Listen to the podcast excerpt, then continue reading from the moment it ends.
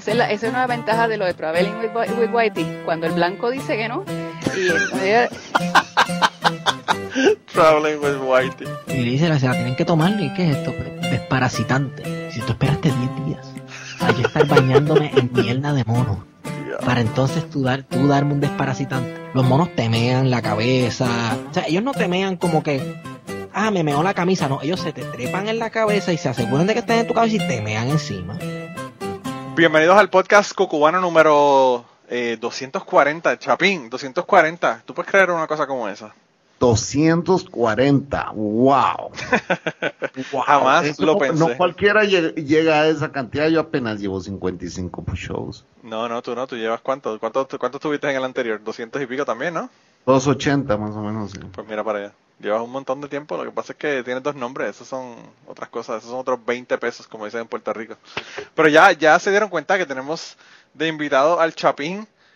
Y, mano, estoy muy contento. Realmente te estoy invitando porque eh, quiero que la gente sepa que mi insistencia. Dio sus frutos en plena pandemia. Así mismo.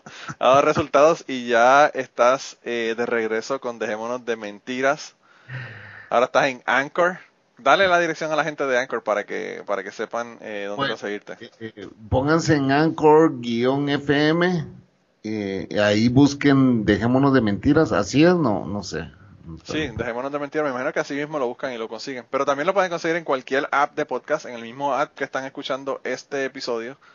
Correcto. También pueden escuchar el de, el de Dejémonos de Mentiras. Hay mucha gente que está escuchando Spotify. Yo le tengo una, un boicot. ahí está, correcto. Ahí está Dejémonos de Mentiras en, en, en Spotify. Sí. Y ahí estamos, hemos iniciado de nuevo porque Manolo nos venía pateando el culo y nos venía diciendo, hey, Chapín, abrí tu podcast de nuevo. Y yo, sí, Manolo, ya lo voy a abrir. Sí, ¿Cuánto- bueno". ¿Cuántos meses estuve yo en esa, Chapín? No, meses, no, años, hablemos de años. Son meses, Son años. Pues sí. Por lo menos año y medio, eh, más. Bueno, tú, tú has estado aquí en este podcast como tres veces que ya no has estado haciendo el podcast. Yo que- creo. Sí, correcto. Y la Cocos también me dijo ahorita que empezó la pandemia, me dijo, yo creo que deberías de reabrir el podcast. ¿no? Porque Oye, ya pero, Chapín, es que de verdad que hace falta a mí, a mí, que me gustó mucho tu podcast, eh, me hace falta, aparte de que me pone al día, porque mira, ya te dije que tú tienes ahora mismo, bueno, al momento de nosotros grabar, tienes cuatro episodios que han salido. Eh, el episodio, Sí. tuyo. ahora, el que acaba de salir es el quinto, que es el mío, que estuve allá en, en, en Dejémonos de Mentiras. Y, y de esos he escuchado dos, me faltan dos eh, por escuchar. Y me alegra mucho escuchar gente que uno conoce, ¿verdad? Como Don Haas, que estuvo allá en, en el podcast tuyo. Que hace Correcto. tiempo que no sabía de él realmente, hace, hace mucho tiempo, o sea, yo lo veo en Twitter, pero pues no es lo mismo uno escucharlo hablando una hora con una persona que, que verlo en Y- Twitter. Yo lo tengo en un club, eh, el club de la salchicha, donde vos fuiste también eh, Sí. eh, socio. Sí. Eh, y ahí lo tengo en el club y ya no había escuchado de él tampoco. Pero es que él, es que él, es que él parece que se gozaba todas las cosas eh, calladito, sin, sin compartir, Sí. ni hablar, ni decir nada. Y en el podcast, bueno, pero desde que regresó al podcast ya hay más interacción e incluso ya manda mensajes de audio y todo. Entonces, sí, me, do- me di cuenta de que mucha gente me pedía que... Y otro que fue mi inspiración para seguir con mi podcast es un argentino que yo les dije, ya voy a abrir podcast, señores. Que no sé qué. Y me dice, sí, eso ya lo escuchamos muchas veces, Chapín. Y yo así como que... Sí, no puedo seguir dando paja, no puedo seguir hablando mentiras y mi podcast es Dejémonos de Mentiras. Entonces le dije a la Coco, voy a abrir esto porque ya, o sea, no es que hay, hayan 200 mil personas, ya, ven, ya, no, pero hay cinco o seis personas que me han dicho, hey, hacelo pues, y si lo vas a hacer, hacelo ya, pero no hables paja, ¿verdad? O sea, no hables mentiras. Yo te dije allá, eh, cuando estuve en, en tu podcast, de que si cinco personas te lo dijeron, hay por lo menos 25 o 30 personas que, que son igual de, de fans que esos cinco que te lo dijeron, que no te lo han dicho.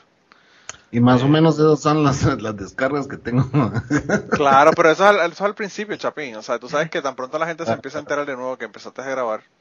sí. Eh, porque acuérdate que tú tienes un feed nuevo. Si tú tuvieras el feed anterior, pues Sí. tendrías toda la persona, todas las personas que estaban suscritos a ese podcast ya estarían ahí, ¿verdad?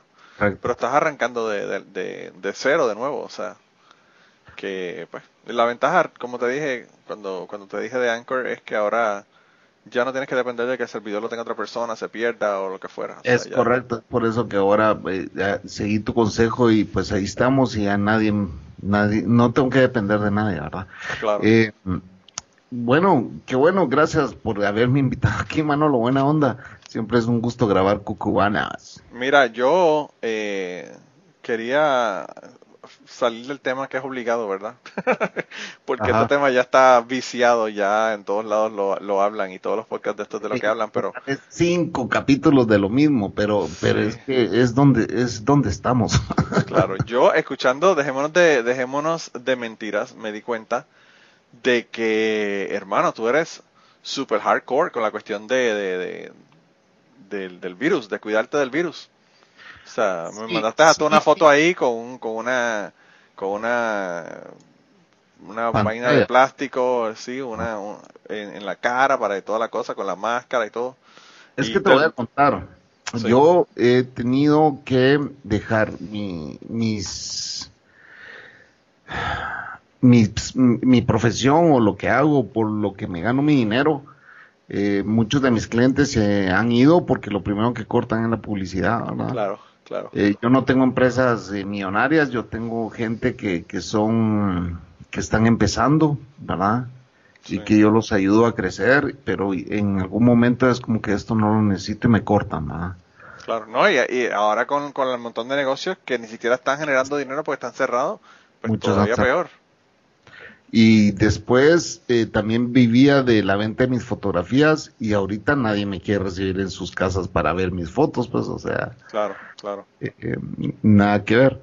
Así que em, tengo amigos que han traído muchos insumos de, para protegernos de este bicho allá afuera, como mascarillas, como protectores faciales, etcétera y que me ha tocado llegar y decirles, bueno, dame, dame mercadería porque yo también necesito vivir, ¿verdad? Y pues gracias a Dios eso pagó el mes pasado, este mes no he juntado lo suficiente para salir este mes, te soy bien honesto y es, es, algo que da miedito, ¿verdad?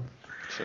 Pero eh, yo tengo fe a vos de que, de que todo va a salir bien y que si, con trabajo, esfuerzo y todo, pues las cosas salen. Hoy nos hemos puesto incluso a vender comida con la coco si nos ha dado resultado, pues. Ah.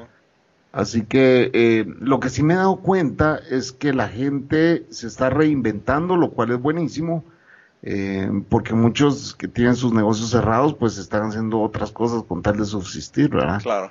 Eh, todos tenemos un estilo de vida del cual no queremos soltarlo. Yo te digo, yo vivo un residencial muy, muy bonito, Manalo. En una casa que tengo cuatro dormitorios, o sea, para llegar a mi casa tienes que pasar dos controles de seguridad. Con eso te lo digo todo. Sí. Tras de mi casa hay una montaña impresionante, o sea, con un bosque lindísimo. Yo vivo en un lugar muy privilegiado. De verdad que eh, la seguridad, todo está con, con circuito cerrado, etcétera, etcétera. ¿verdad? Claro, y todas esas eh, cosas cuestan. Eh, todo eso cuesta plata.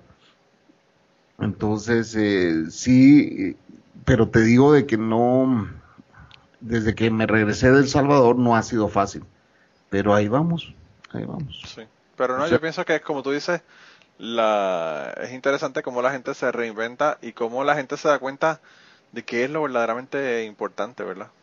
Pero me estoy dando cuenta también que el dinero está cambiando de manos. O sea, hay muchas empresas eh, eh, y es triste porque yo lo veo en mi familia. O sea, mi, mi, mi hermana, su empresa está en stand-by ahorita y no sabe qué va a pasar con su empresa y ella generaba mucha plata en esa empresa y ahora, o sea, está encerrada en su casa con sus hijos y no sabe qué va a hacer. Está tratando y peleando de, de, hacer todo en línea, pero no es lo mismo, definitivamente no es lo mismo. Ella me dice, ah, es, diez veces más eh, difícil hacerlo en línea que cuando lo haces presencial, ¿verdad? Sí, sí, y, no sé, no es lo mismo. O sea, y sobre todo en, trabajos, por ejemplo, como el tuyo, que es un trabajo donde tú tienes una relación de, de, verdad, de tuya con el cliente, pues obviamente no es lo mismo tú ir a donde la persona, sentarte con esa persona, que, que usar hacer un Zoom o hablarlo por teléfono, por email. O sea, lo, que, tú puedes hacer... Ni siquiera puedes generar una venta a través de Zoom. Yo no puedo hacerla, o sea... No, no, no, el, caso es que tú, tú o sea, vas, a, vas a hablar con esa persona Y lo que te podría tomar, qué sé yo, una hora en un, sentado con una persona hablando y explicándoselo, por emails o por llamadas o por Zoom, te, te toma muchísimo más tiempo. Mira, cuando yo muestro mis fotografías, porque nosotros íbamos a diferentes mercaditos de hoteles, por ejemplo, de hoteles de renombre, donde llegan muchos turistas, por ejemplo, ¿verdad? Hacen sus mercaditos. Eh, ciertos días de la semana, pues a mí me invitaban a vender mis fotos, ¿verdad? Sí. Entonces yo era el único que vendía fotos ahí. Eh, porque realmente mis fotos yo te las muestro y la gente, la expresión no es por creerme ni nada, pero la gente, wow, dice cuando ven mis fotos. O sea, yo, yo te voy a ser bien sincero, Chapín. Ajá. Hay mucha gente que te dice, ah, yo soy fotógrafo. Ajá. y yo lo he escuchado muchísimas veces. Cuando tú me dijiste, ya, yo soy fotógrafo, yo dije, ah, qué bien. Ajá. Pero cuando me, cuando me enseñaste las fotos que tú tenías, ¿verdad? Que obviamente las tienes en una página para, para poder venderlas y todo eso, dije, anda, para el carajo, estas fotos están, pero fuera de serie fuera de serie. Mano, esas fotos que tú tienes de, de, Guatemala, eh, entre volcanes o calles o iglesias o ¿verdad? el área de antigua Guatemala que tienes tantas y tantas fotos, es una, una, hermosura de fotos realmente, una cosa increíble. Gracias.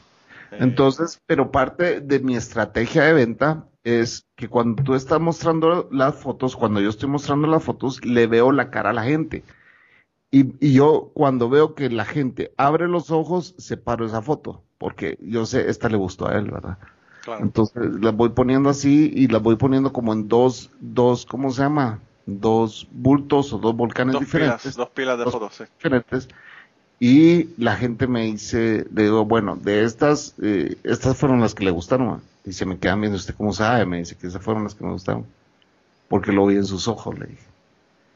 Eso no lo puedes hacer por Zoom. ¿Cómo lo vas a hacer por Zoom? No, y, mucho menos por una llamada, por teléfono. Nadie te va a atender para ver fotos ahorita en COVID-19. O sea, puta, vete a la mierda con tu foto, mételas entre el culo. Si yo estoy viendo cómo me harto, o sea. Claro. No estoy, o sea, y me está costando. Entonces, ves que el dinero está cambiando. Eh, yo veo gente que, que se dedicaba a vender, por ejemplo, medicina, está vendiendo hoy eh, mariscos, por ejemplo, ¿verdad? Claro.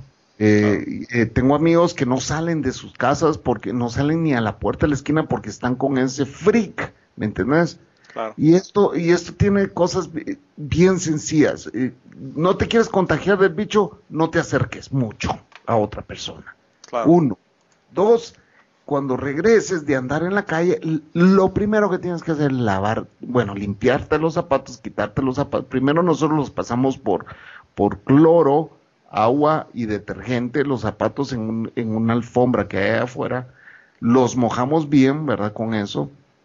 Ya hasta he arruinado un par de zapatos porque el cloro todo te lo deshace, ¿verdad? Sí, lo daña, lo daña. No lo daña y lo despinta y todo, o sea. Sí, todo, pero a mí no me importa.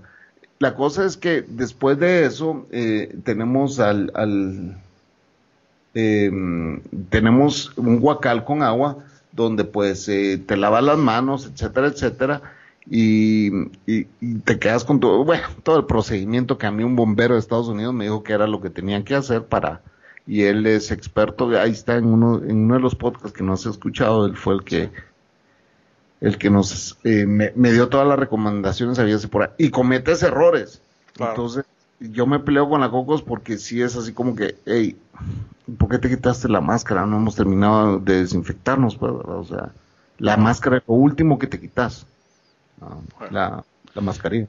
Y la locura, la locura, eh, la, la, gente estúpida que te he mandado mil, mil videos de gente que, le cortan la parte del frente de la máscara para respirar mejor o que la tienen puesta en la boca y no la tienen puesta en la nariz. Yo te mandé un audio de la muchacha que, que, que fui al, al autoservicio del, del restaurante del fast food y la muchacha tenía una máscara puesta y guantes y cuando fue a hablarme se quitó la máscara, como yo como que para qué carajo tú tienes una máscara si te la vas a quitar cuando vas a hablar con una persona. Mira, bro, a mí me ha tocado en Guatemala, pues ustedes saben que y, yo no, no con esto no quiero poner eh, más abajo a la gente indígena, ¿verdad? Eh, ni quiero eh, discriminarlos ni nada, ¿verdad? El tema es que yo iba en el centro y me topé con muchos de estos vendedores ambulantes, ¿verdad? Que están en la calle Y unos con, con la mascarilla en la frente, otros con de corbatín. en el cuello, en el cuello. Entonces, yo iba y, y, la Coco me dice, pero ¿por qué haces eso? Pues yo le digo, porque hay que hacerlo, Cocos. Hay que hacerlo, hay que decirle a la gente. O sea, si, si porque vos le dijiste algo a esta persona, vos las podés salvar la vida, pues hacerlo, pues, Y además, al hacer esto me estoy ayudando yo mismo, porque yo no quiero que esta babosada continúe, continúe, continúe, continúe y lleguemos hasta diciembre con este tema, pues, ¿verdad? Y si vamos a llegar a diciembre, vamos a pasar diciembre y todo, y aquí en Guatemala van a caer como moscas muertas baigoneadas, pues, ¿me entiendes? Sí. Entonces, eh, Baigón, digo yo, porque, o sea, ya hay Baigón, o sea, sí saben de lo que estoy hablando. Entonces, eh, ese es el tema de que yo me paso diciendo a la gente, ponete bien la mascarilla, papá, hombre, no jodas, ponete bien esa mierda, no, no estés chingando.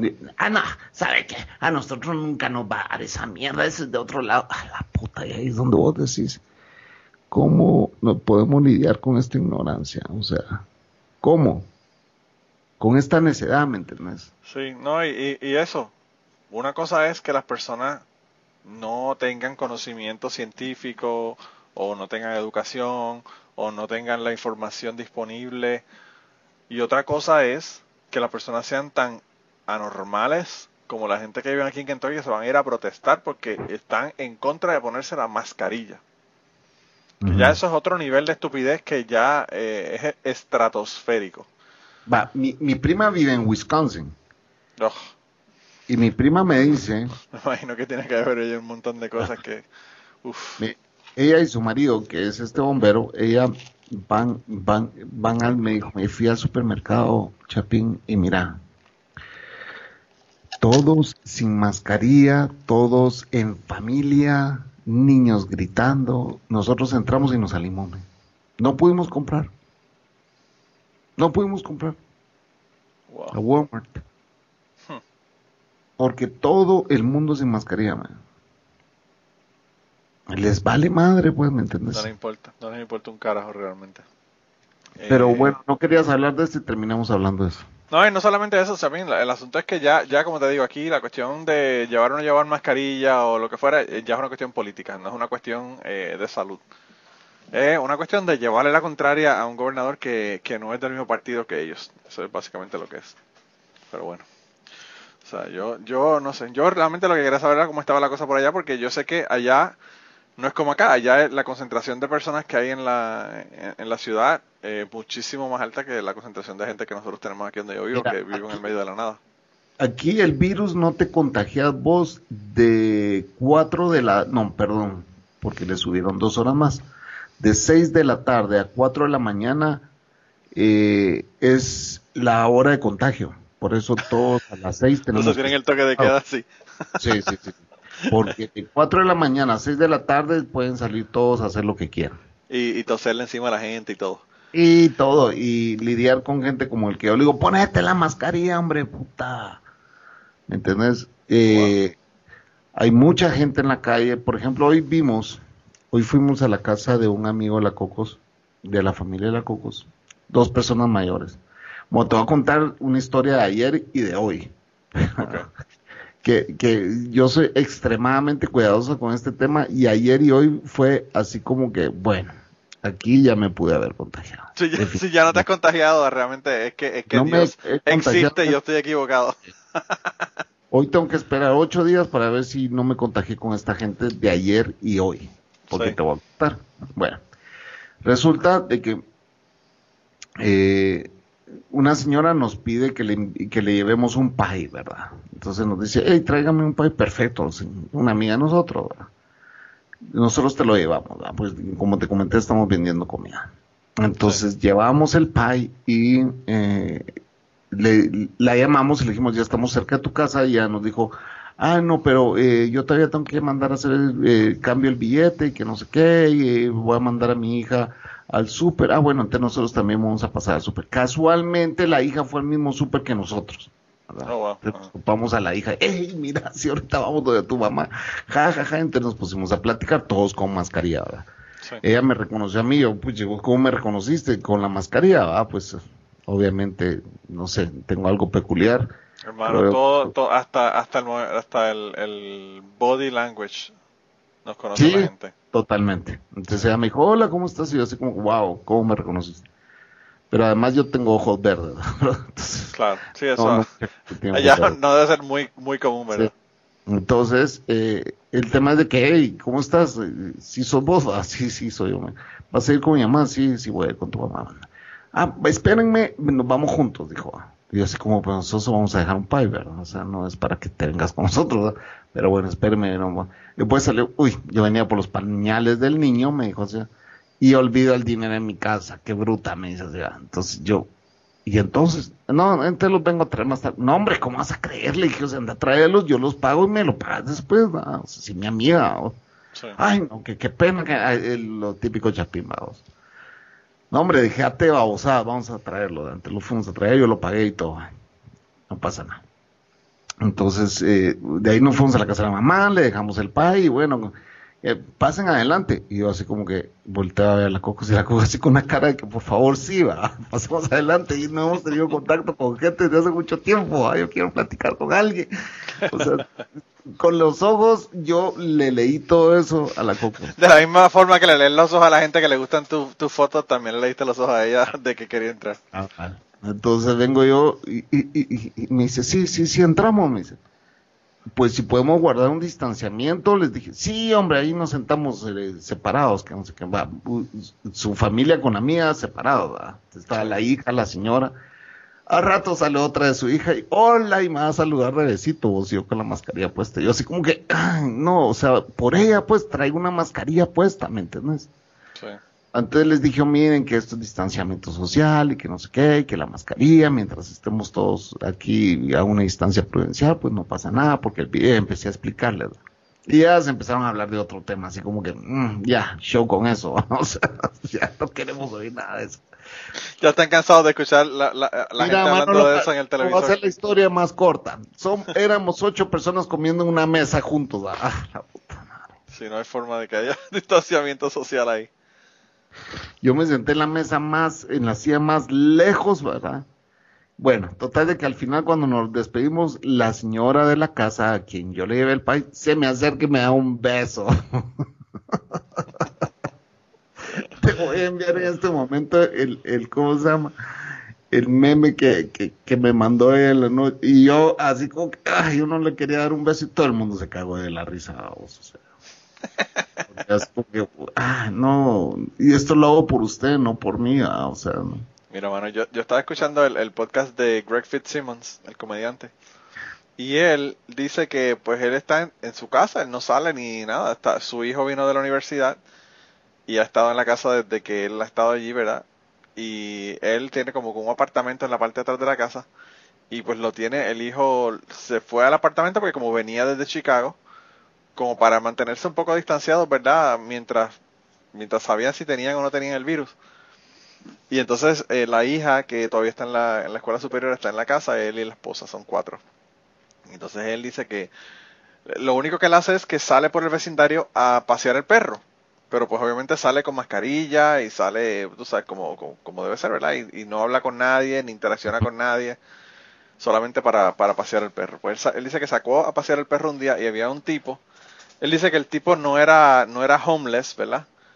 porque pues realmente no vivía en la calle, pero era, eh, dice que parecía un tipo de los que ya se le acabaron los amigos que le dejen dormir en su, en su sofá, ¿verdad? Parece que era un tipo que era eh, como que medio no tenía casa, pero pues tú sabes. Y entonces el tipo iba, estaba en el patio de un vecino, diciéndole al vecino, gritándole por la puerta que por favor, que si se podía sentar en los muebles del patio de él, de su casa, ¿verdad? Y entonces, eh, eh, Greg, ¿verdad? El, el- el comediante este que va pasando por frente de la casa le dice, mira, pero no, chico, ¿cómo vas a estar ahí? Que el distanciamiento social, que sí, que sé yo qué, que si ahí ellos se van a ir a sentar en esos asientos después, ¿verdad? Y, y tú vas a estar ahí sentado. Y entonces dice que el tipo se agarra, se agarra el bicho y le dice, este es el distanciamiento social que te voy a dar a ti.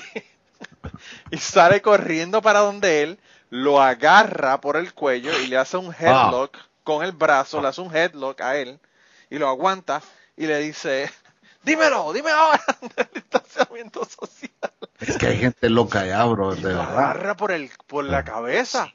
Ah. Y entonces él, él dice que Por eso es que en Estados Unidos ven a gente matándose entre ellos y, y todo el mundo pasa caminando como que como esto que no- nadie, la pasa- como que nadie lo ha visto, claro. Y entonces él dice que, que... una, que en una escuela matan 500 niños y es como que Sí, Ahí él sí. dice que, que el tipo realmente no lo hizo con intención de hacerle daño porque realmente no le apretó el cuello ni nada.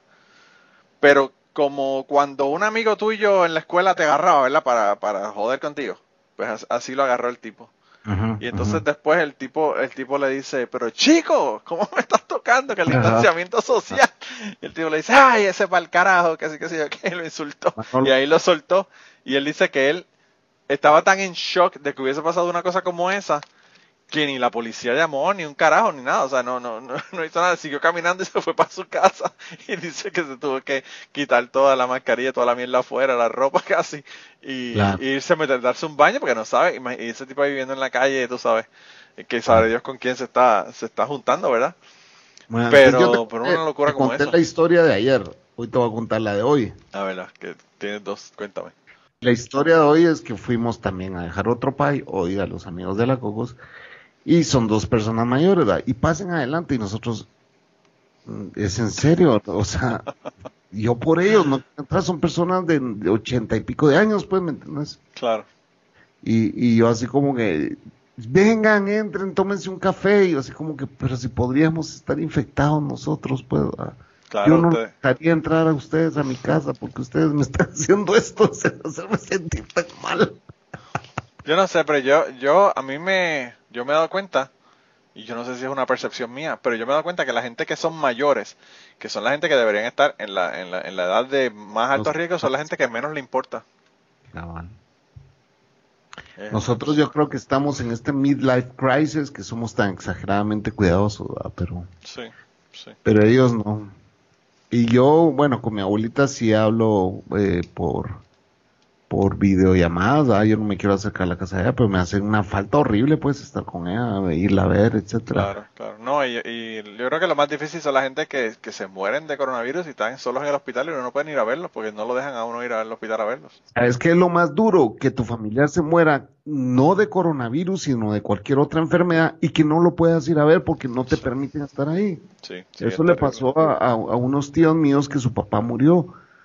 O sea, el, el viejito murió solo, pues, ¿me entiendes? Sí, de verdad que fue fuerte, bien fuerte.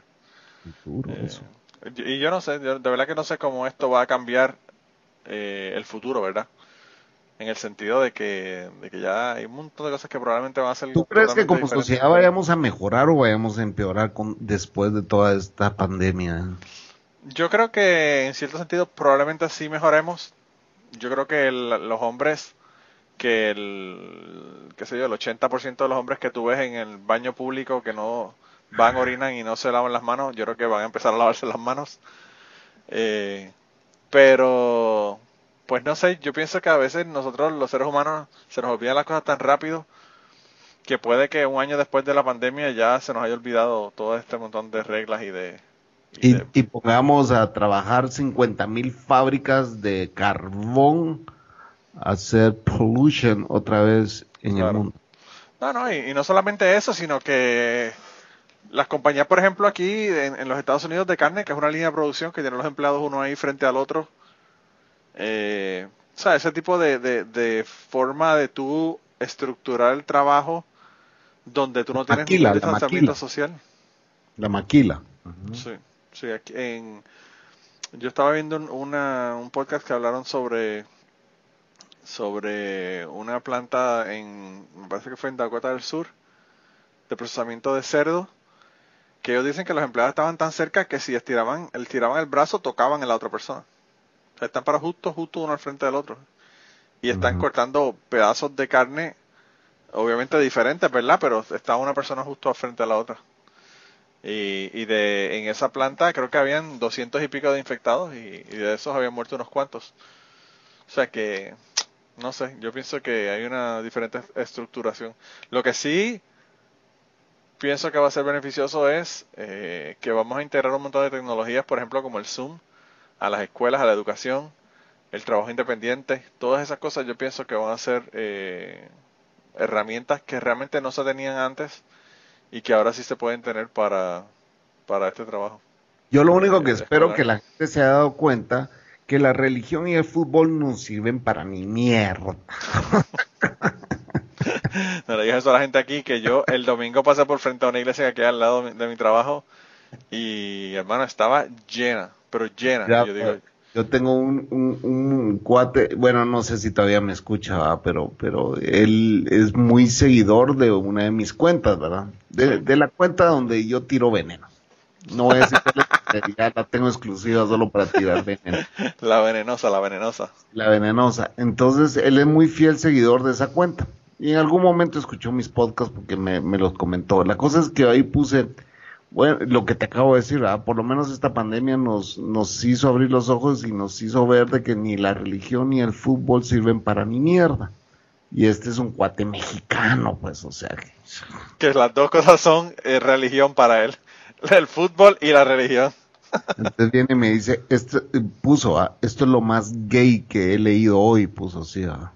Entonces, mi, sí. Y viene y he recibido mierda, pero en cantidades, brother, de la gente, ¿verdad? Obviamente mexicanos todos, ¿verdad? Sí. Me han insultado, me han dicho de todo y que no sé qué. Y, y el tipo me dice, Chapín, viste, es mi tweet más popular que he tenido en toda mi vida. Se lleva como, como 300 retweets el tipo. wow.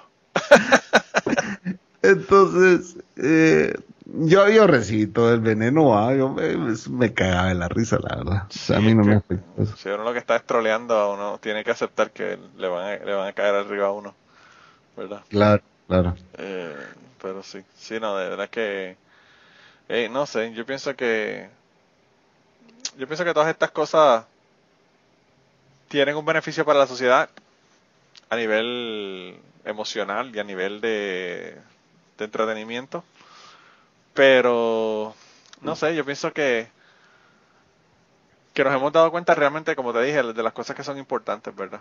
La gente se ha dado cuenta de que, por ejemplo, ir al cine está chévere, pero no es algo que es debido a muerte o que uno si no lo tiene se va a morir, ¿verdad? Y, o va, o va a caer en depresión. Es una de las industrias que más va a sufrir y también creo que los artistas, eh, cantantes, eh, ya nunca más van a volver a ser tan millonarios como han sido hasta ahora. Sí, yo pienso que eso sí también va a ocurrir. Porque los eh, conciertos, pues ya la, la, mitad de la gente ya no va a ir, pues. Y, la, y, y, y, con los precios que se están mandando, o sea, yo, yo, mira, yo dejé de ir a, conciertos desde hace mucho tiempo, porque para mí los precios eran realmente estúpidos. No tiene sentido realmente. Eh, yo te digo. ¿Cuánto yo pagaste tu último concierto? Vos que sos concert going fan o lo que sea. Mira, el, el último concierto que yo fui fue de Kiss. ¿Cuánto paga? Bueno, pero Kiss eh, no es de los más caros ahora. No, Kiss no es de los más caros ahora, pero, pero pagué 134 dólares. Ok. Ese es el, el precio del boleto sin contar lo que me cobra Ticketmaster y toda la mierda por, por los boletos. Que estamos hablando que son como 30 dólares más. ¿Cuánto cuesta un Rolling Stones? Los Rolling Stones estaban en 600 dólares, hermano. Imagínate, es que eso es ridículo, brother. De verdad es estúpido. yo, o sea, yo no lo pagaría jamás, aunque lo tuviera, no lo pagaría. Pero tú sabes por qué ellos están cobrando eso, ¿verdad? Pues sí, porque ya el aire que respiran ya, o sea, ya están robando aire. O, o sea, ellos... eso es una razón. Keith Richards no se muere porque es un terco, bro. Eso es una reacción. Eso es una, eso es una, una, una muy válida. Pero no, la razón por la que ellos cobran eso es porque estos cabrones no están vendiendo los boletos ellos. Cuando los Rolling Stones, ahora mismo este año están haciendo un tour que, by the way, lo cancelaron. Lo cancelaron ya porque iba a comenzar el otro día en, en Los Ángeles, en el Staples Center, y ya lo cerraron. Ya dijeron que no iban a hacerlo. Eh, que lo iban a cambiar para el 2021. Pero anyway, el caso es que ellos, al principio de, del tour, le dicen a alguien, una compañía, ATT, DirecTV, que es la misma compañía, o una... Es en todos lados, aquí también lo hacen. Claro, pero ellos le venden el, el tour completo a esa compañía. Claro. Y entonces la compañía cobra lo que le da la gana. Entonces a la compañía no tiene ningún interés de que la gente, de los fans de ese, de ese grupo. Y entonces así es que ellos sacan el dinero. Ahora Sí, mismo, Guns N' Roses aquí- estuvo en Guatemala eh, el otro día. ¿Cuánto cobraron esos cabrones? No, no estuvieron, cancelaron el concierto. Ah, lo cansé. Pero ¿en cuánto estaban los boletos? Estaban carísimos, ¿no? Sí, algo exagerado, o sea, era, si no me equivoco, vamos a ver, eh, 300 dólares quizá, Sí, más barato. Es una locura. Yo, yo no fui a ver a Elton John aquí, que quería verlo, porque era el, el tour que hizo de despedida, ¿verdad? Y luego lo vi ahí cantando eh, con el piano nada más, ¿verdad? En, en su casa, en un show que hicieron para, para beneficiar a las víctimas del coronavirus. Y me di cuenta que lo- fue lo mejor que hice, porque el tipo ya no puede cantar, Chopin, no puedo no, creerlo. ya se le fue la voz. Ajá. Uf, una cosa, pero te digo que horrible. Sin embargo, Annie Lennox y la, y la hija, eh, brutal, brutal, brutal, brutal. Esa mujer tiene la voz intacta. Y, Mira, yo estoy contento que yo durante mi vida vi los conciertos que tenía que ver. Ah, Sí, lo que Eh. pasa es que tú estuviste acá en los Estados Unidos y tenías un montón de conciertos. Imagínate, en Nueva York nada más. Uf, Mira, yo, yo, yo con tres conciertos que vi yo puedo morir en paz. ¿ah? Uno fue Pink Floyd, otro fue Grateful Dead, y el otro, aunque no lo creas y no tiene nada que ver con los primeros dos, fue Prince.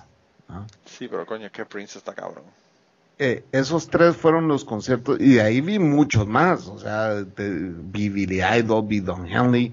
Don Henley lo vi tres veces, o sea, eh, Billy Idol lo vi una vez. Eh, eh, ¿Cuál otro vi? Eh, vi a Roger Waters solo. Tú sabes que a Eh. ninguno, a ninguno de esos yo he visto. Ninguno de los que has mencionado. Y- Y a todos me encantaría verlos.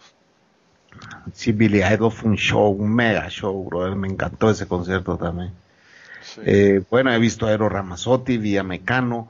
Eh, he visto muchos, muchos, muchos conciertos.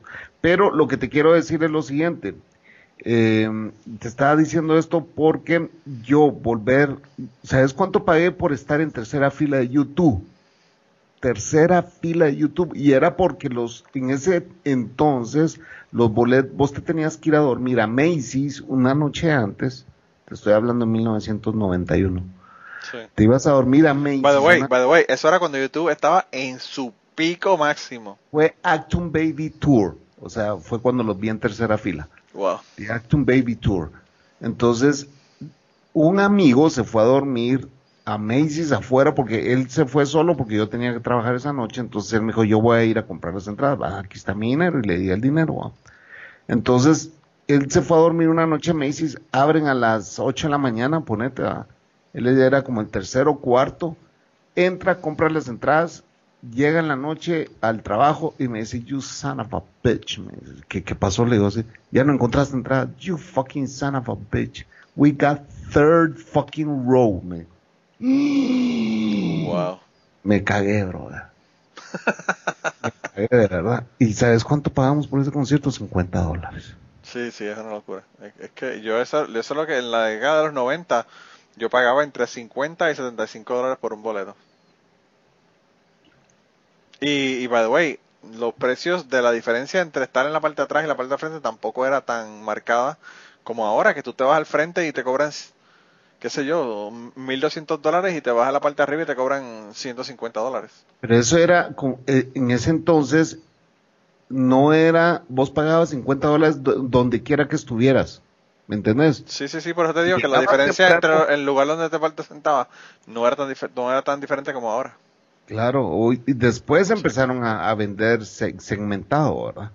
Pero, pero sí, no, es, es una idiotez pagar 600, 700 dólares, pues de verdad, no quiero ofender a nadie que sea, van a decir, sí, pero es que vos sos un acabado, que lo, no, aunque lo tuviera, de verdad, no lo pagaría, no lo pagaría, Increíble. no lo ¿verdad pagaría. que- 600 dólares por un concierto, no. Sí, Ahora, eh, hay eh, un grupo, nada más un grupo que tal vez pagaría hasta mil dólares si los tuviera. ¿Entendés? Pero sería el único porque me quedé con la espina de que nunca los vi en vivo. Y ese es Dire Straits. Oh, wow, sí. Sí, de verdad, Dire Straits. Con, con que vaya a ver a Mark Knopfler es, es suficiente. ¿verdad? Y qué raro porque, o sea, yo me imagino que en Nueva York esta gente tiene que hacer tours todos los, todos los años probablemente. Pues no, yo sé que Mark Knopfler está haciendo tours solo él con su banda, pero, Ah, ok. pero igual para mí sería lo mismo, ¿me entiendes? Verlo con Dire Straits o, o- o con su banda, la cosa es verlo a él, bro, porque él es el maestro de esa banda. Eh, la forma en que ese tipo agarra la guitarra, nadie, nadie, nadie. Sí, mano, esa gente estaban bien pegados, bien cabrón.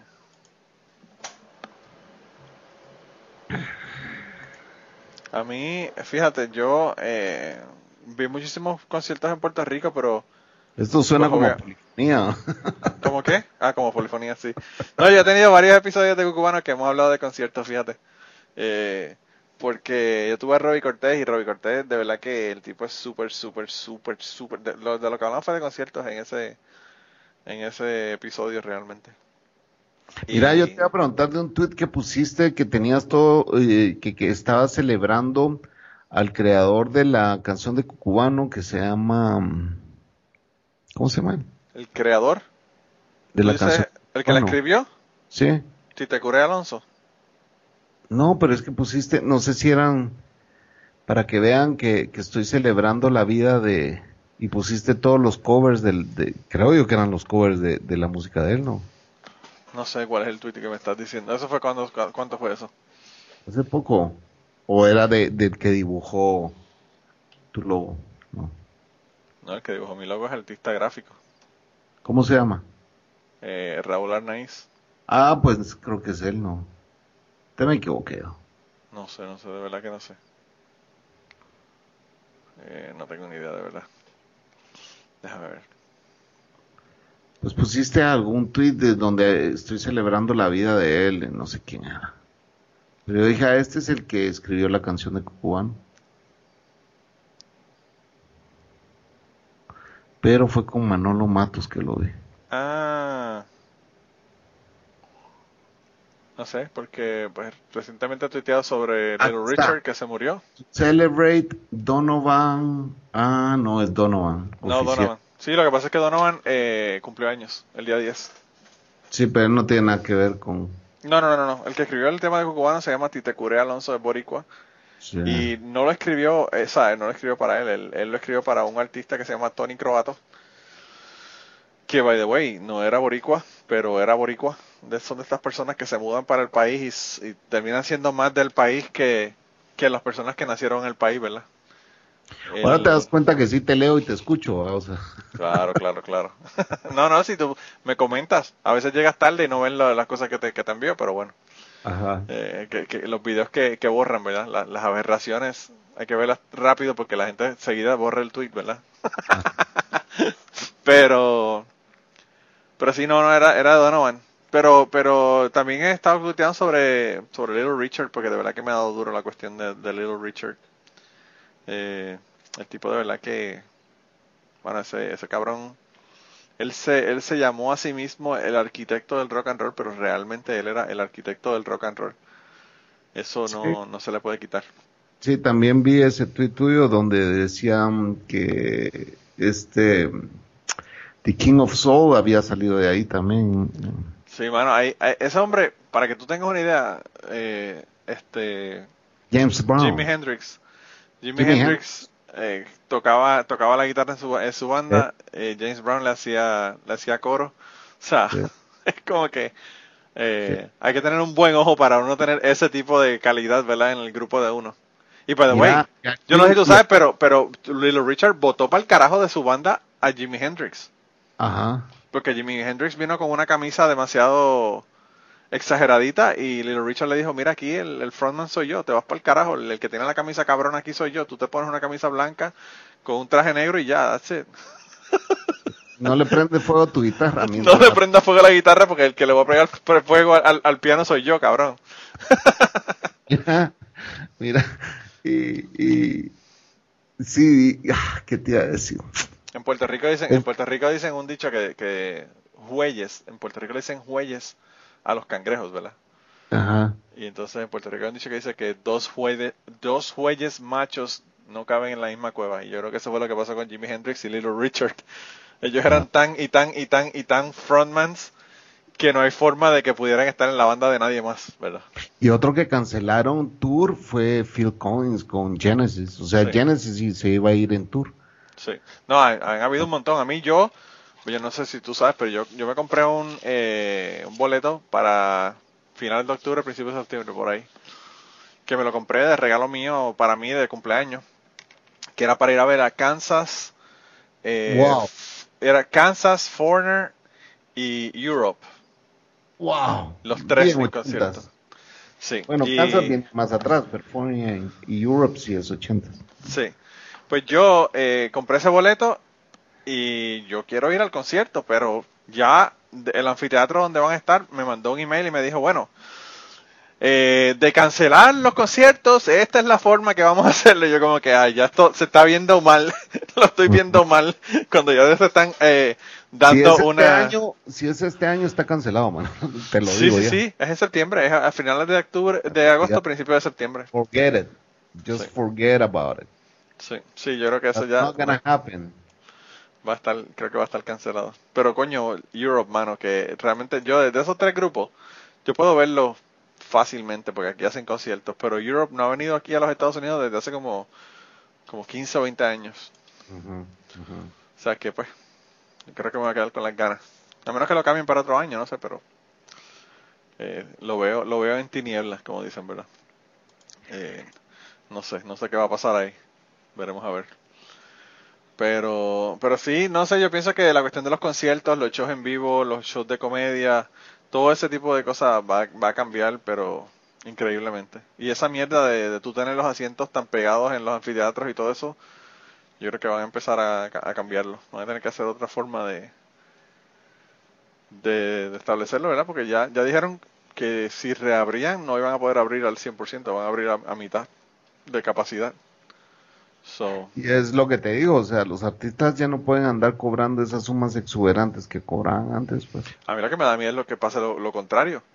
Que los artistas digan, bueno, estamos ganando solamente el 50% porque solamente tenemos la mitad de la gente, por lo tanto tenemos que cobrar el doble. Ajá. Pero nadie va a llegar. No pienso, no pienso que eso pase. Ya de por sí estaba muy caro, entonces. Sí, yo pienso que, yo pienso que como, como tú dices, está, realmente es tan prohibitivo, está prohibitivo la cuestión. O sea, tú pensar que tú vas a pagar 600 dólares por un boleto de, de música de dos horas de un grupo cuando No, con- no tienes con- trabajo. No, y, y cuando con mil dólares te compras un iPhone que lo usa forever, ¿sabes? O te compras un, un, un teléfono ¿verdad? inteligente. O te compras una computadora o lo que fuera. O sea, mano, o sea, 600 dólares es la, la renta de mi casa de un mes. O pagas dos meses de renta, pues sí, eso te iba a decir yo. O sea, eh, eso es una locura tú pagar una cantidad de dinero como esa. Y es lo que pasa con, con- y y es lo que ha pasado ahora, ¿me entendés? O sea, que la gente ha llegado a sus casas y dicen, bueno, ¿y dónde está el cura que me que, que hacía milagros y por qué no ha quitado esta? Porque hoy le están reclamando esos curas, le están diciendo, bueno, usted hacía milagros y ayudaba a gente, ¿por qué no va a curar a los infectados de Yo COVID? mismo que, yo mismo que, que el Cash, Papa, Luna, pues, Cash Luna, yo no sé cómo está sacando dinero ahora. Tiene que haber bajado sus ah, ingresos pues es que te increíblemente. cuente, yo te puedo, te puedo decir la, la nueva estafa que está haciendo. ¿Cuál, cuál es? cuál es? Ese hombre siempre se, se reinventa, ¿verdad? Ese tipo es muy bueno para, para estafar gente. Eh, para los que no saben, Cash Luna es, es el, decime el gringo de Cash Luna. Cash Luna es el, el, el pastor, ¿no? Sí, pero eh, su equivalente gringo. Hay varios, o sea, Moon. No sé. alguien. Bueno, eh, es un pastor evangélico que tiene, Como si fuera eh, un Billy Graham, ¿verdad? De, de, de- ok, el Billy Graham de Estados Unidos. Es en Guatemala. Entonces, él tiene lo que se llama Ciudad de Dios, que es un domo eh, con lo último state of the art en sound, pantallas, eh, butacas, o sea, es algo extremadamente lujoso en Guatemala. De hecho, está como a 3, 5 kilómetros de mi casa. Ah, wow, yo no sabía que estaba tan cerca de ti. Sí, 5 kilómetros de mi casa. Es, es- Wow. es- está muy, muy cerca de mi casa. Eh, la cosa es que este tipo, ahora como ya la gente no estaba llegando y no estaba dando el diezmo, eh, se inventó de que iban a dar la bendición desde los carros, no tenías que ni siquiera bajarte. Entonces, autoservicio de bendiciones. Autoservicio de bendiciones. Entonces, eh, te esperamos a que llegues. Entonces, eso estaba en todos lados, casi que en la televisión salía, en todas las redes sociales, y después empieza a circular en Twitter. Señores, esto es lo que están mandando por WhatsApp a todos, a sus 20 mil seguidores que recibe él cada fin de semana. Eh, esto es lo que están mandando por WhatsApp y el screenshot, ¿verdad? Donde decía, cuando vengas por tu auto, autoservicio bendición, ¿verdad? no olvides traer tu diezmo. eso no lo hicieron público, eso lo mandaban por WhatsApp. Claro, claro, esa era, la parte importante realmente, pero pues no la decían del frente. Claro, entonces eh, yo tengo amigos que son evangélicos, pero que no, no les gustó eso, y le volaron riata. Wow. Porque ya es demasiado obvio que, que, todo es por plata, pues vamos. Claro, claro, claro. Sí, sí, sí, sí. Sí, está cabrón. Y realmente lo triste del caso es que, que son muchísimos los que están en esa, tú sabes. o sea, hay, hay un montón de gente que son a nivel de Cash Luna, que son millones y millones de dólares, pero también hay un montón de, de lugares y de iglesias pequeñas que están haciendo lo mismo. Lo que pasa es que lo están haciendo a un nivel un poco más, más bajo. Yo fui a, un, a una actividad de, mi nene. El, el colegio a donde mi niño va es un colegio que está en una iglesia, ¿verdad? Y la iglesia son los dueños del colegio. Y entonces, cuando hicieron el, la mierda hasta que hacen de los niños de Navidad, whatever, el, el Christmas play or whatever, pues fuimos a la iglesia, ¿verdad? Y cuando yo fui a esa iglesia, eh, que yo, pues obviamente nunca había ido porque yo a esa iglesia no, no voy, eh, lo hicieron en la iglesia porque como tenían como un área más elevada donde tenían, de, a poner a los niños cantando y toda la cosa, pues lo hicieron en la iglesia. Y en la parte de atrás de la iglesia tenían escrito lo que habían sacado eh, en, el, en las donaciones del domingo anterior, ¿verdad? Esto fue como un jueves y tienen una información donde cuántas personas habían ido, cuántas habían sido las donaciones y toda esa información que la cambian parece todas las semanas, ¿verdad?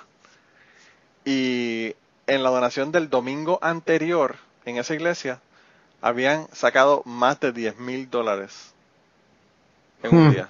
En un día, mi hermano.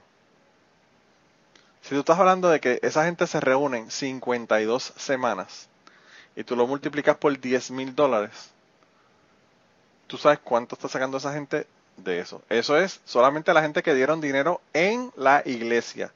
Que hay gente que le están sacando dinero directamente del cheque y lo depositan en la cuenta de la iglesia. Que hay personas que están haciendo donaciones aparte, que no son de las que hacen en la iglesia, que las, que las están donando. Que tampoco es el dinero que están sacando por tener un colegio que tiene que dejarle ganancia.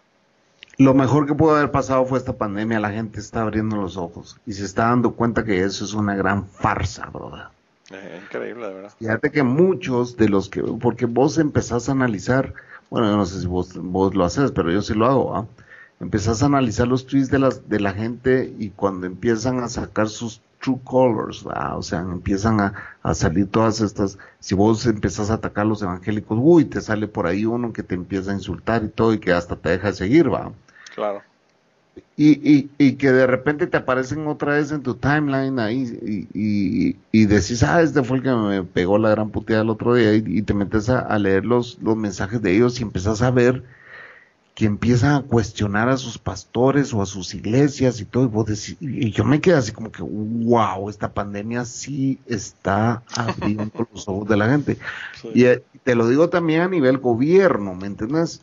Muchos de los que defendían al, al, actual presidente que recién ingresó, porque a todo esto este presidente lleva dos, tres meses cuando, cuando esto cayó, ¿verdad? Este nuevo presidente. Ya no es el payaso, ahora es, eh, ahora es este otro. Sí, sí, sí, creo que la última vez que viniste estaban a punto de, de, ocurrir las elecciones allá.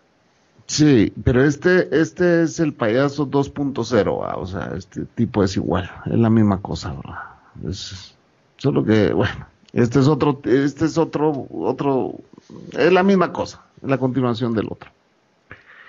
Eh, pero a lo que te quiero decir es de que muchos de los que defendían a este tipo, hoy con esta pandemia están volándole mierda desde, desde Twitter, pues, o sea, y vos te quedabas así como, yo me quedo así como que, si realmente la gente está abriendo los ojos con, la pandemia, pues, o sea, si de algo está sirviendo, ¿verdad? Mi mamá, no sé si te conté que mi mamá muy sabia me dijo, eh, es que esto siempre pasa, hijo, son, son cíclicos, esto es cíclico, pues esto pasa cada ciertos años y pues esto pasó hace 100 años y ahora vuelve a pasar y, va a seguir pasando, pero es para mejorar, me dice, nos vamos a limpiar de mucha basura, me dice. Y, te estoy hablando de malos gobernantes, solitos van a caer, cuando yo estaba bien frustrado de, que, de que qué va a pasar, y, yo pues, mi mamá es, es muy espiritual, etcétera, etcétera, y, y es muy, eh, ¿cómo te diría? Muy sabia en ciertas cosas, ¿verdad? no para la tecnología, pero sí para ciertas cosas. Entonces yo a veces busco confort con ella y si ella me lo dijo, pues si me dijo, mira, ahorita nos vamos a deshacer de mucha gente, el mundo se va a deshacer de mucha gente mala, porque todos estamos en nuestras casas y todos ya tenemos el tiempo para encender la tele, darnos cuenta que nos están dando paja para ver noticias, cosas que antes la vida, por tan rápido que la llevábamos, ¿verdad? este fue un stop que el mundo nos hizo ver que hasta nos estábamos cagando en el mundo, etcétera, etcétera. Bueno. No, y ver cómo los hijos de puta gobernantes nos están, nos están jodiendo con la corrupción y no nos damos ni cuenta. Aquí, eh, en los Estados Unidos, cuando ocurrió esto del coronavirus, eh, fue bien interesante porque eh, hicieron una legislación para ayudar a los negocios pequeños, ¿verdad? Y entonces Luego la gente se empezó a enterar de la cantidad de dinero que le estaban dando a un montón de compañías que eran grandes. Por ejemplo, para que tengas una, ah, una idea. Vamos. ¿Cómo? Los amigos de Trump le estaban dando billetes. Claro. Hay una, hay una cadena que me imagino que tiene que verla por allá también, porque es una cadena internacional que se llama Ruth Chris, que es de, de steaks, ¿verdad? No, aquí no está. Pues, es un restaurante de steaks y pues esta cadena tiene un montón de negocios en todos lados y el gobierno de los Estados Unidos le dio 22 millones de dólares. ¿Verdad? Y uno se pregunta si este dinero es para ayudar pequeños negocios, ¿por qué carajo le dieron a una cadena que tiene 3 mil, qué sé yo, eh, eh, yo no sé cuántos tiene, pero vamos a suponer que tenga mil, mil restaurantes?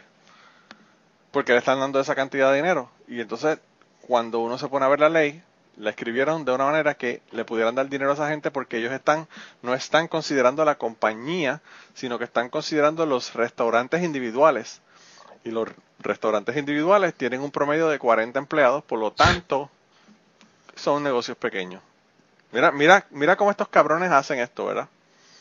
Pero cuando la gente se entera de esto, empieza todo el mundo a protestar. Y empiezan en las redes sociales hablar mierda de esta compañía por aceptar este dinero. Pues, ¿qué pasó? ¿Qué hizo Ruth Chris? Devolvió los 22 millones de dólares. No los aceptó. Porque le iba a dañar la reputación, obviamente. Y así hicieron un montón de otras compañías que también recibieron dinero del gobierno que, que era una cosa que no era, ¿verdad? Para ayudar a, los pequeños pues, negocios. Como el, el, el, presidente que salió, recién salió de aquí a Guatemala, el ejército le daba un bono de 50 mil dólares mensuales aquí en Guatemala un bono. Entonces, ya lleva cuatro meses de estar recibiendo el bono, la prensa lo descubre, lo publica en todos lados y dice, bueno, pues voy a devolver mis 50 mil pesos, pues ya no los voy a aceptar más. Ajá, pero ya lleva 200 mil. Y los 200 mil que ya se llevaste, claro, los 200 mil que te llevaste. O sea, ¿me entendés? Y, es, y, por, y a todo esto, ¿por qué está recibiendo usted un bono si usted tiene su sueldo? ¿Por qué está un bono aparte? O sea, cuente qué. No, y, el asunto no es eso, Chapín, el asunto es que si la gente, ahora mismo aquí en los Estados Unidos, si la gente estuviera en su vida diaria trabajando y haciendo lo que tiene que hacer y no estuvieran tan pendientes a las noticias para ver noticias del coronavirus, no se hubiesen enterado de que esto estaba ocurriendo con los 22 ah, millones de dólares. Y es lo que yo te digo, que la gente hoy que la tienes encerrada, pues tiene el tiempo de ver esto. Claro. Porque antes no le interesaba ni siquiera verlo. Pues. O, no, o no pueden, no tienen el tiempo. Hay gente, eh, en los Estados Unidos hay gente que tiene dos y tres trabajos para poder vivir. Cabal, y mi hermana era una de esas, ¿va? Mi hermana, y antes, ultraderecha, ¿me entendés? Etcétera, etcétera. Somos tan polos opuestos, mi hermana y yo. Eh, ella quiero- a, a esa es a la que yo quiero tener en, en Cucubano, tu hermana. Para que me diga todos los secretos del Chapín. Sí. No, que ella no sabe muchos porque cre- crecimos en hogares diferentes. Ella creció con su papá y yo con mi mamá. Ah, bueno. Pero eh, el tema es eh, el tema es de que ella me dice, mira, pero ¿cómo va a hacer eso? Que el gobierno esté haciendo esto. ¿Cómo vas a creer que el gobierno esté haciendo esto? ¿Cómo vas a creer que el Congreso esté haciendo esto? ¿Cómo vas a creer? Y yo así me quedo. Y le digo, ¿y vos qué acabas de descubrir las redes sociales o qué onda, Leo? Si esto lo he venido haciendo desde hace 50 años, pues, o sea, no es... Claro, claro. ¿Cómo me dice así? Lo hizo fulano, sutano, mengano por los que defendías tanto, le dije así. Y no hicieron esto y esto. ¡Ah! No te puedo creer, no te puedo creer. Y yo así como que, hello. Y es lo que pasa. Todo el mundo tenemos un diario, diario que es así, ah, no me importa que la política, que sean corruptos, que no sé qué, si mi problema ahorita es ir a, a- a pagar mis impuestos y ver cómo los pago, pues, ¿no? o sea. Claro. No, y lo triste no es eso, Chapín. Lo triste es que la gente dice, a mí la política, eso a mí no me importa, yo soy apolítico. Sin embargo, la política te jode en, todos los- en todo el sentido de la palabra. La Desde, desde la cantidad de dinero que te están sacando de, de tus, de tus contribuciones sobre ingresos, hasta cuánto vas a pagar de taxes en tu casa o, o- o vas a pagar de impuestos en tu ciudad o en tu país. Y encima de eso, en cosas tan básicas como ocurrió en Puerto Rico, que te pasa un huracán y se mueren 3.000 personas porque el gobierno, lo- los que están de turno, políticos que están de turno elegidos, Esta, esta gobernadora que quedó, Joder. ¿cómo, ¿cómo está manejando todo esto? Es un idiota también. horrible. También- No, no, peor, peor que el tipo que sacaron. La- Peor que Ricky. Sí, no, no, bueno, Chapiña, no sé si tú sabes, pero aparecieron en Puerto Rico como 13 almacenes con comida, pañales, medicinas, agua, desde el huracán María hace más de dos años, Hijos de la gran puta malparidos. que nunca la repartieron. Hijos de su puta madre. ¿Y qué están esperando? ¿Venderlo o ponerle un logotipo de su partido político y empezarlo a repartir? Eso Para empezar, para empezar, se enteraron de que la persona que era dueño de esos, de esos almacenes donde estaban guardados estos, estos suministros, le estaban pagando 2 millones de dólares. Así El que, cual le toca, el dueño ese le toca repartir con todos estos hijos de su puta madre. claro, claro. Y, y por ahí ni te digo, porque tú sabes que han habido terremotos allá, que los han manejado con los pies, la mierda de las pruebas, en Puerto Rico no se hacen pruebas de coronavirus, por lo tanto bien poca gente tiene, porque obviamente no se están haciendo las pruebas. Eh, te digo, un, Ah, un pues, desastre. Donald Trump, o no sé quién fue el que dijo Mike Pompeo, ah, alguien lo dijo, dice, pues tenemos no sé cuántas pruebas para no sé qué, Estados Unidos, incluyendo Puerto Rico. tal. Sí, sí, sí, sí. Como un, una, un afterthought, ¿verdad? Sí. Como que, pues, qué carajo. No, no, pero eh, están usando la misma técnica que usaron para, para el huracán. Eh, si no contamos los muertos, no ocurrieron el huracán y ahora están, pues si no contamos los, si no hacemos las pruebas, pues no tenemos infectados, ¿entiendes? Es la misma, la misma técnica. La misma lógica, claro. Sí, sí. Pero pues, eh, empezamos hablando de coronavirus y terminamos hablando de política, hermano. Eh, Nuestros dos temas favoritos. Eh, Pero sí, ya estamos casi llegando al final realmente de Chapín. un intermedio de música. Sí, ¿verdad? Te tengo que decir, Chapín, que de verdad que de nuevo, que estoy muy contento de que estés haciendo el podcast de nuevo. Me ha gustado mucho los episodios que he escuchado. Ey, Eh, gracias a vos, gracias a vos, No has perdido el toque. gracias a vos por, por, por, ¿cómo se llama? Por estar insistiendo en ponerlo. Y bueno, tengo que agradecer a un montón de gente, ¿verdad? Pero, pero sí, eh, vos fuiste el que me contaste sobre esa nueva plataforma, etcétera, etcétera. Y creo que es una bonita plataforma, me ha gustado. Sí, yo, el único problema que hay con esa plataforma es que son súper, súper, súper complicados y difíciles con la cuestión del, del copyright. O sea, si pones una canción que no tiene copyright, te jodiste. He puesto música que no tiene copyright. ¿verdad? Sí, y eso es lo importante realmente. Después que hagas eso no tienes ningún problema. Pero, pero sí, nada, vayan allá, busquen Dejémonos de Mentiras. A ti te siguen en las redes sociales, cuéntale dónde. Sí, bueno, eh, en Twitter me pueden encontrar como DDM Podcast, eh, en Facebook dejémonos de mentiras.com y mi email que es dejémonos de mentiras arroba gmail.com, ahí pueden escribirme también. Así que nada, vayan allá, mándenle mensaje y, y lo más importante, mándenle mensajes de voz y díganle que qué bueno que regresó. Sí, y para los que no me escuchan, pues lleguen, es, es, es un- un- podcast de política, de un poquito de todo, la verdad. Yo fíjate, a mí, eh, tu podcast me gusta mucho, va a empezar porque es como el mío, es hablando con personas y uno aprende un montón de no solamente de la persona, sino de diferentes países, diferentes culturas. Eh, pero además de eso, aprendí un montón de cosas de, de Guatemala, o sea, que, que no sabía. Eh, que, pues, a veces nosotros, yo no sé, en Puerto Rico somos tan insularistas que a veces ni siquiera de los Estados Unidos, que, que somos parte de los Estados Unidos, conocemos qué es lo que está ocurriendo allá y ni nada, ¿verdad? Y entonces, pues, si no conocemos de los Estados Unidos, imagínate del resto de Latinoamérica. Estamos como que en un limbo donde solamente miramos a la isla y no vemos nada más. Y pienso que hay que expandir horizontes y por eso pienso que es importante ver y escuchar podcasts de, otro, de otros países, ¿verdad? Así Pero a veces a la gente se le hace difícil, déjame decirte, por ejemplo, a mí escuchar tu podcast, eh, cuando tienes invitadas como catástrofe, entonces me meto y escucho, porque es muy, eh, eh, pues, escuchar a un mexicano es muy tropicalizado para mí, ¿verdad? Sí. Pero cuando yo escucho dos boricuas hablar en un podcast tuyo, yo no entiendo ni mierda de lo que están hablando, Manolo. De verdad. Y más si empiezan a hablar por eh, la, la, política de Puerto Rico, o sea, ahí me quedo yo en la luna, no tengo ni puta idea. Claro, sí. Y de ahí hablan de otras cosas, o chistes muy boricuas, etcétera, y entonces a veces es demasiado difícil escuchar esos podcasts. Sí. A mí a veces me, me, ocurre contigo, pero lo que pasa es que mientras más uno, más uno escucha, más uno eh, conoce, ¿verdad? Y, y aprende de, de las frases, la... No sé, hay, hay, un montón de frases y palabras que se usan de que son regionalistas de, de, diferentes países.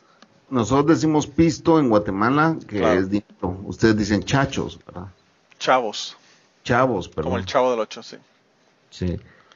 Sí, y pues hay un montón de palabras que llega uno, un momento las, las entiende. Yo pienso que, fíjate, Chapín, no todo en la vida puede ser 100% malo.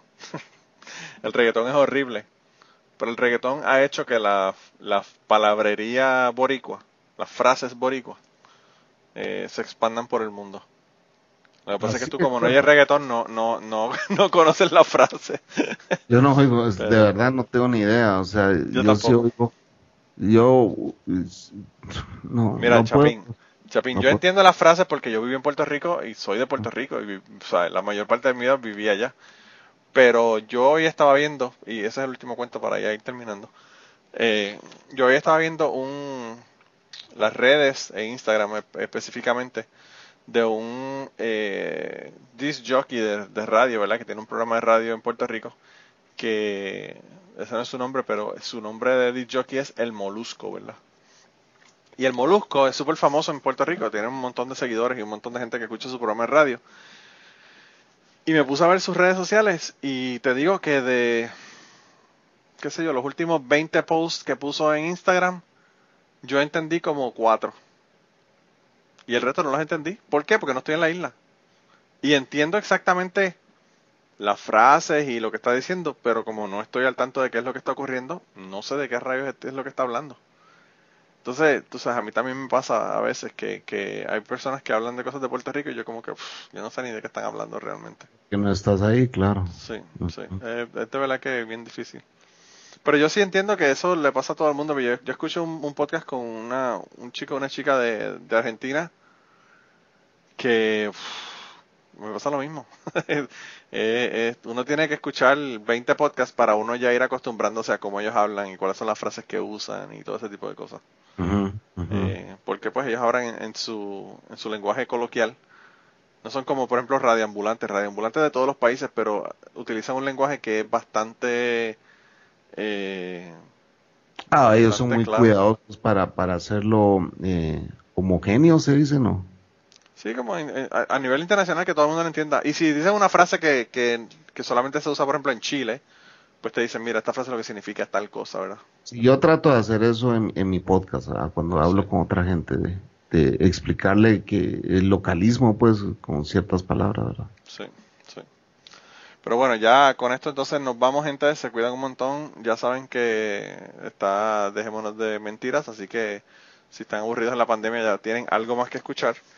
Y, y nada, eh, espero que, que hayan disfrutado del podcast de verdad. No íbamos a hablar de coronavirus, pero casi de eso, de eso fue lo que hablamos. Es difícil salir de, es difícil salir de este tema, Chapin. Sí. Cuando, cuando nosotros no podemos ni siquiera movernos libremente, ¿verdad? Y el otro podcast voy a hacer de los negros bailando con el ataúd. O sea, Eso estaría bueno, ¿verdad? Eso estaría bueno. Eh, han habido como 100 mil millones de memes. Yo creo que, que el coronavirus ha Ah. sido una producción de memes, pero que ha sido intensa. Hoy vi una entrevista que le hicieron al tipo y con, con esto me bajo, ah, dicen. Eh, al creador de eso le hicieron una entrevista y él dice, yo estoy feliz porque en cuanto termine esta pandemia ya tengo colocadas un montón de entrevistas alrededor del mundo y veo que todo mi esfuerzo de hace cuatro años que empecé a subir esos videos, pues Sí. ahorita está teniendo... Sí, sí, sí. Le pasó como al Tiger King, que, que todo el mundo vio Tiger King porque estaban encerrados en su casa y no había, no había más nada que ver más que Netflix. Sí. Pero bueno. Bueno, hermanito, pues nada, ustedes manténganse distanciados de la gente, cuídense tú y la Cocos. Y si le llevan un pie a alguien y le quieren dar un beso, corran. Sí. Gracias, gracias Manuel, buena onda. un abrazo, Gracias. hermano. Chao. Y antes de terminar esta semana, queríamos darle las gracias a las personas que nos han ayudado con el podcast. Raúl Arnaiz nos hizo el logo y a Raúl eh, sus trabajos los consiguen en homedecomic.com. Así que dense la vuelta por allá y chequen los trabajos de, de Raúl que están brutales. Y la canción del podcast la canta Maida Belén con Rafi Lin en la guitarra y Kike Domenech en el 4. Y eh, queremos darle las gracias también a ellos por haber permitido que nosotros usáramos la canción para el podcast. Si te gusta el podcast y quieres apoyarnos en el podcast, puedes ir a la página de Patreon de nosotros, que es patreon.com slash cucubano y ahí puedes hacer aportaciones para el podcast y además de las personas que aporten eh, ahí para el podcast, le vamos a tener material adicional que no va a estar incluido en el podcast dentro de la página de Patreon. Así que dense la vuelta por allá y chequenlo. Gracias por habernos apoyado, gracias por recomendar el podcast, gracias por contarles a su abuela, a su tía, a su mamá y a sus amistades. Gracias por darnos follow en Twitter, porque tenemos muchas personas que nos escriben todas las semanas y queremos darle las gracias a ustedes también, porque sin ustedes realmente, pues para qué vamos a grabar el podcast. Y nada, con eso los dejamos, se cuidan un montón y nos vemos prontito.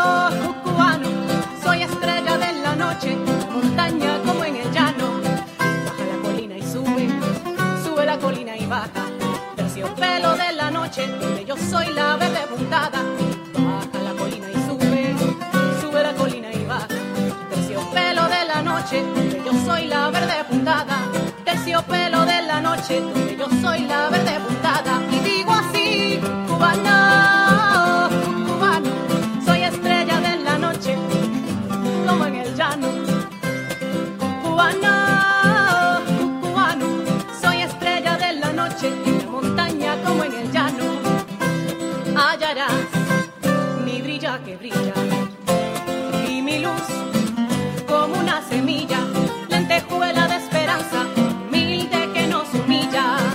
Y notarás que rompo la noche. Donde voy, soy luz que te asombra.